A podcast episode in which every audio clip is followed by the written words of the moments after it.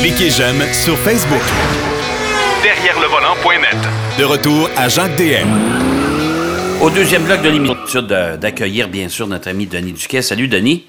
Bonjour. Euh, des sujets intéressants aujourd'hui, euh, concentrés sur la voiture électrique, bien sûr, parce que c'est la donne depuis euh, quelques années. Chez GM, on a fait une annonce euh, quand même importante euh, cette semaine, mais pourtant, il n'y avait pas grand monde et ça a passé sous le radar, ça. Oui, c'est assez curieux parce qu'habituellement, les, les compagnies, quand ils, ils dévoilent de nouveaux projets, de nouveaux modèles, là, la, la fanfare joue, joue, joue fort, puis euh, on, on se gonfle, on se bombe le torse, puis on annonce ça comme c'était la, la meilleure invention depuis le, le pain euh, tranché, mais ça a été à- à- très discret. Il faut quasiment consulter les journaux de Détroit, là, le Detroit Free Press, puis etc., pour savoir ce qui s'est passé. On a dévoilé en fait 10 nouveaux modèles à propulsion 100% électrique. Et en plus, on a, on a dévoilé ou on a annoncé la mise au point d'une nouvelle batterie qu'on appelle Ultium chez GM, qui fait appel à des éléments euh, plus économiques et plus efficaces pour les batteries. Donc, on dit que maintenant, la plupart des véhicules avec cette batterie-là euh, pourraient avoir une autonomie de 600 400 000. C'est quand même, euh, on peut faire du millage Hey, c'est beaucoup, c'est quand même une grosse évolution par Ouais. rapport à ce qu'on connaît actuellement. Là. Puis en plus, cette euh, batterie-là, la forme est assez particulière, de sorte qu'on peut la, la placer un peu partout dans le véhicule.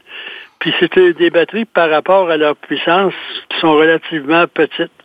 Euh, parce que l'un des buts de, de GM, là, du moins sur certains modèles, c'est de proposer la voiture électrique la moins chère sur le marché.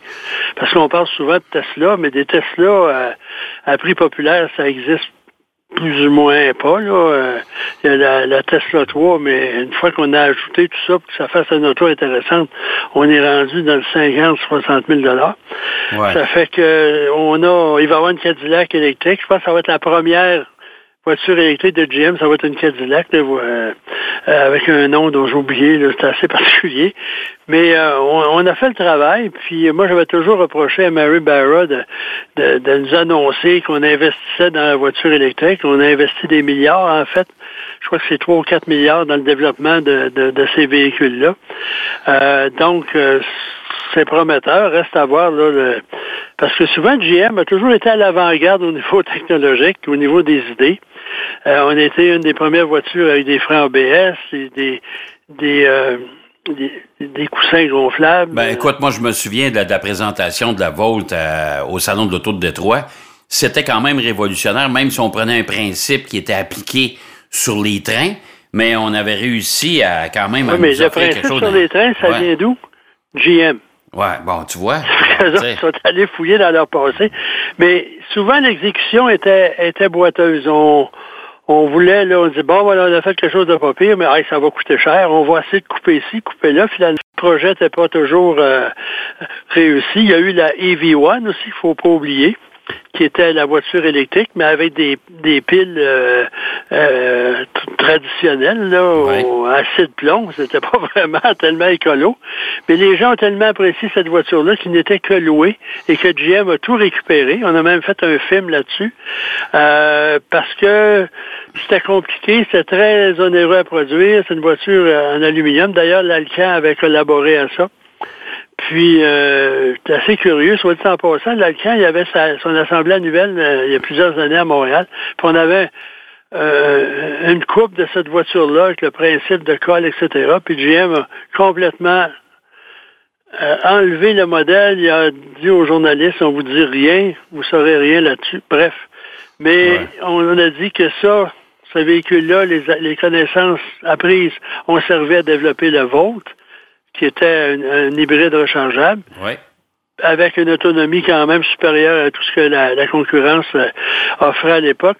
Puis ça, ça a permis de développer la Bolt, qui était la première voiture à prix abordable, avec plus de 400 km d'autonomie. Ça, c'est avant la- les Kia et les, et les Hyundai là, qui proposent des, des autonomies. là, Dans, dans le fond, le- mais le premier constructeur qui a offert une voiture électrique quand même relativement abordable, mais pas nécessairement avec une autonomie à tomber à terre, c'est encore Nissan avec sa, sa Ouais, Leaf, tu sais. Mais, mais moi, c'est assez curieux leur politique d'avoir deux deux rayons d'action, puis une est plus chère que l'autre. C'est pas des Ouais. mauvaises voitures, là, mais puis moi, j'ai essayé la dernière Nissan Leaf que j'ai eue, là, on a eu des problèmes de recharge assez particuliers. Là.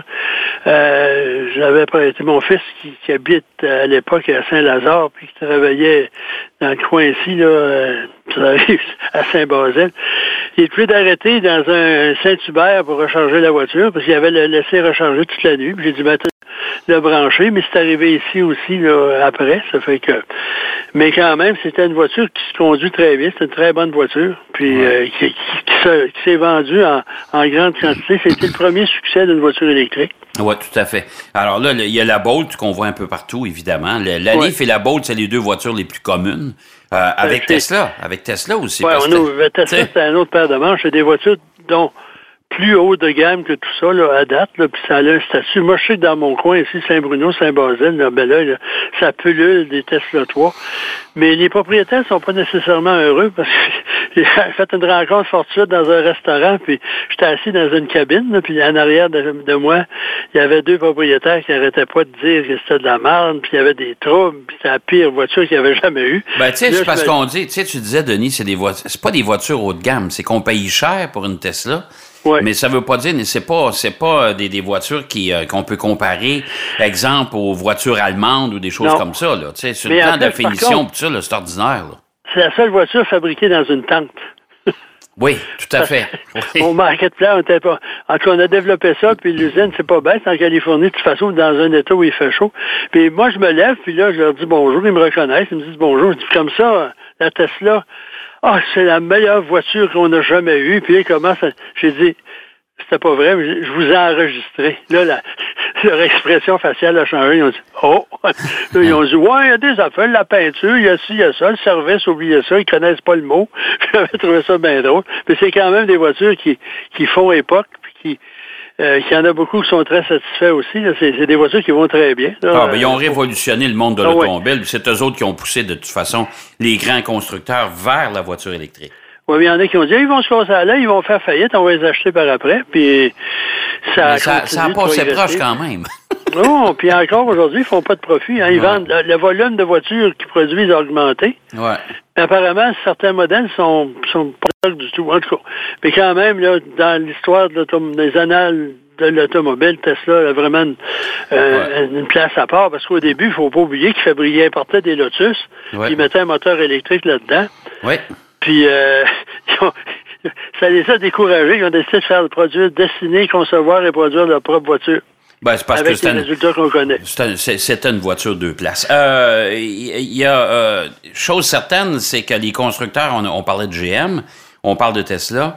Il y a Ford qui a annoncé l'arrivée d'un transit, d'un véhicule euh, Ouais, de, de euh, livraison 100% électrique. Ouais. Ouais. Ouais. Mais ça, c'est.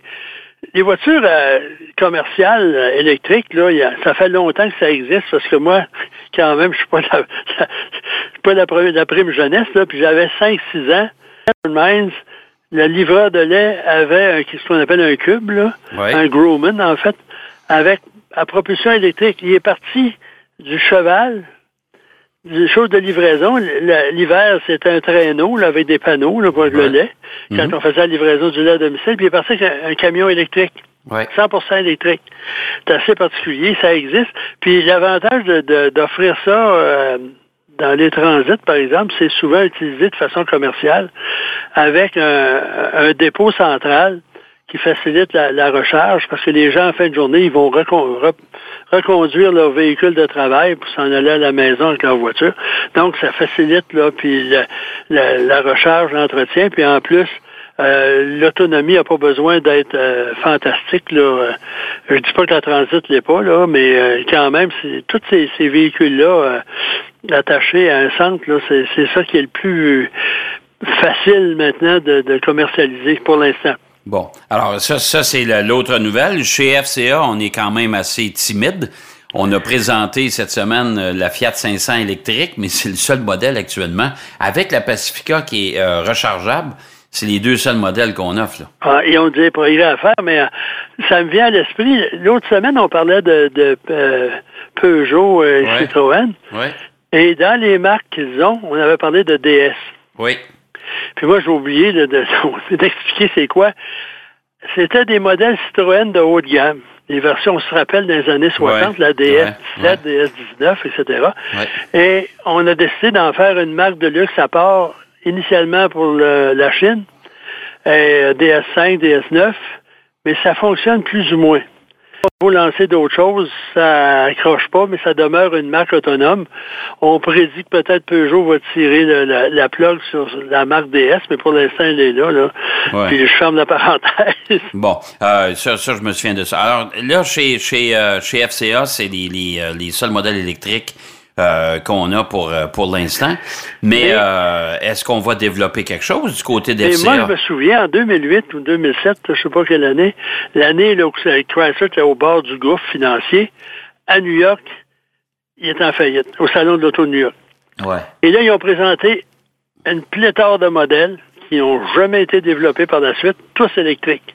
Un Wrangler électrique. puis il avait montré aussi le Grand Cherokee. Puis là, il regardait ça, il dit Ouais, il est beau. C'est tout ce qu'il avait à dire. Donc, euh, ils ont dans leur carton, ils ont déjà fait des études et des recherches. Probablement que si- s'il y avait uniquement à, à aller dans les fichiers d'ordinateur, ça pourrait servir de base. Ça doit servir de base au développement de nouveaux modèles. Mais on va voir à New York, si jamais le salon a lieu, qu'est-ce qui va être dévoilé. Je sais que la première Cadillac électrique est supposée être dévoilée à New York euh, au mois d'avril. Ben là, parlons, parlons-en justement, Denis, de, de New York. On sait, et ça, c'est connu maintenant, le Salon de l'Auto de Genève, qui, qui, qui devait avoir lieu cette semaine d'ailleurs, euh, a été annulé. Euh, on a fermé les livres de ce côté-là. Puis là, c'est New York, on reçoit des, des communiqués Ouais. qui nous dit qu'on est sous observation actuellement. Euh, on va euh, analyser si le Salon de New York va avoir lieu ou pas selon la propagation du coronavirus. C'est ça. Puis en fait, ils nous disent d'avoir des communiqués qui, qui désinfectent déjà le, le Jarvis Ah, Center ouais. à, à- à plus d'un mois et demi de, de- de- Mais dans le métro à New York, on fait, on voyait des, des, des vidéos là, à la télé là, qui ils nettoient les, les, les, les rampes, ils nettoient les, les, les distributeurs de billets, les, etc., etc. Puis ils disent de ne pas se tenir après les poteaux. Là, de- Ouais. euh, ça va être beau tantôt. Mais euh, à Genève, ça a été une décision gouvernementale. Toute réunion de plus de 1000 personnes, oubliez ça. Donc, euh, vu qu'à Genève, on a un million de visiteurs plus ou moins, ça a réglé le problème assez vite. Le vendredi précédent à l'ouverture, qui était le mardi. Ouais. L'ouverture pour la presse. Et ça, moi, je peux te dire, j'ai parlé avec des constructeurs qui étaient installés, là.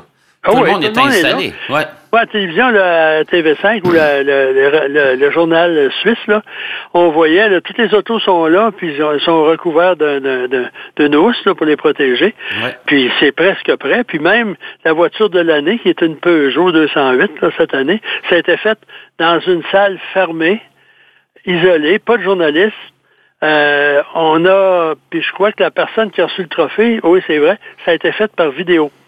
Ouais, ben, j'ai Parce vu. que tous les représentants Ouais. des compagnies attendaient chez eux. Là, puis on dit Ah, monsieur Intel de chez euh, de chez euh, PSA, vous avez remporté, puis là, il a fait un petit discours télévisé.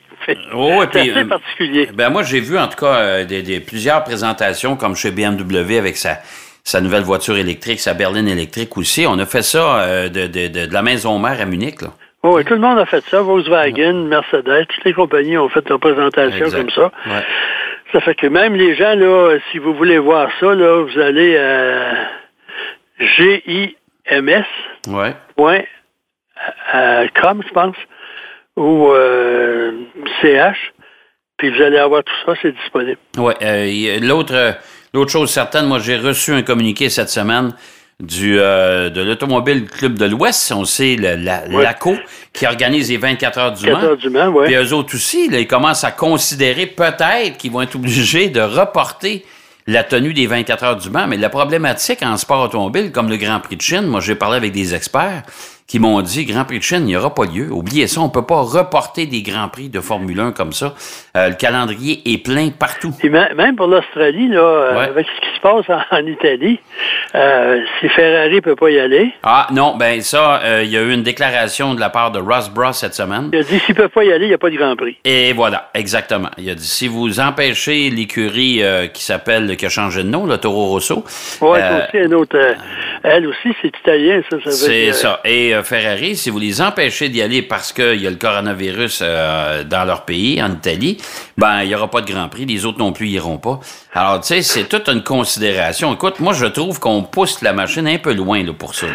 Ah, mais ça, euh, c'est peut-être, en tout cas, moi, j'ai pas de, de c'est peut-être, si on laisse aller puis ça se propage, puis c'est déjà propagé dans 85 pays, là, si ça empire, ben on verra. Ouais. Mais aussi, il y a une chose à la Formule 1 avec le, le, le Brexit. Ouais. Ça va créer des problèmes de, de déplacement parce Ouais. que là, on- avant, on avait, c'était avec Schengen, on on n'avait pas besoin de, de passeport là, d'un pays européen à l'autre. Non, On mais là, là- qu'on était dans l'espace Schengen, mais les, les camions, et tout le matériel qui va transiter de, va être, de euh, France à Italie, d'Italie à on, on va dans les Pays-Bas cette année, la Belgique. Euh, ben, J'oublie la Hongrie, entre autres. Là. Ouais. Moi, j'ai l'impression qu'il y a plusieurs usines qui vont déménager leur pénate. Ça se pourrait, ça. Ouais, Ça se oui, il faut une entente spéciale, là, un laisser passer. Ça se fait dans bien d'autres domaines. Là. Ouais. Ils ne casseront pas la, la tête. Là, pour... De toute façon, a de la contrebande qui se fait euh, euh, en Formule 1, elle se faisait avant, puis elle va se continuer de se faire. Ah, ça, c'est sûr. Ben ça, j'aimerais ça avoir le temps d'écrire, moi, le dossier noir de la Formule 1, pas au niveau mécanique, là, mais au niveau là, des propriétaires euh, au passé euh, un peu sulfureux qui ont été qui ont été impliqués là-dedans, là, comme Andrea Moda, puis euh, Jason, le- tu te souviens, Essex, là, une Ah, compagnie qui n'existait pas, là, qui commanditait avec... euh. En tout cas, on va laisser faire, on va arrêter là. Oui, oui. Bon, ben écoute, euh, de toute façon, c'est déjà tout le temps qu'on avait, mon cher Denis. Fait que Oh. on va on va suivre ça attentivement. Est-ce qu'on sera à New York? Est-ce qu'on ira euh, faire d'autres salons? Euh, moi, je peux dire une chose, c'est qu'il y a pas mal, pas mal de monde actuellement. Ils ont chacun leur petit comité qui étudie la question. On a parlé des 24 heures du Mans, on parle du Salon de l'Auto de New York, le début de saison de la Formule 1 qui est dans 15 jours à peu près. Là, Oui, il ne faut pas oublier aussi, il y a NASCAR, il y a les 500 Ouais. 000 d'Indianapolis, où Ouais. il y a 400 000 personnes là, dans les estrades, coude à coude. Là. Ouais, ouais. Fait que ça on dit, je sais pas, je pense que c'est dans le baseball majeur, où ils ont dit que peut-être les parties, il faudrait que les gens aient un mètre de distance entre les personnes. Bon, ben écoute, ça va, ça va relancer la télévision. Ça va être le fun. Euh, merci, mon cher Denis. Oui, Bonne semaine. On va essayer de pas, euh, pas être infecté. Non, s'il- te plaît. On- à la semaine prochaine. À la semaine prochaine, tout le monde. Denis Duquet qui nous parlait des, euh, des salons de l'auto et des voitures électriques, bien sûr. On va aller faire une pause. Au retour de la pause, on va lâcher les voitures électriques. On parle avec Marc Bouchard et le Land Rover Discovery et notre aventure chez Michelin dans le nord de Montréal en pleine tempête de neige. À tout de suite. Derrière le volant. De retour après la pause. Pour plus de contenu automobile, Derrière le volant.net.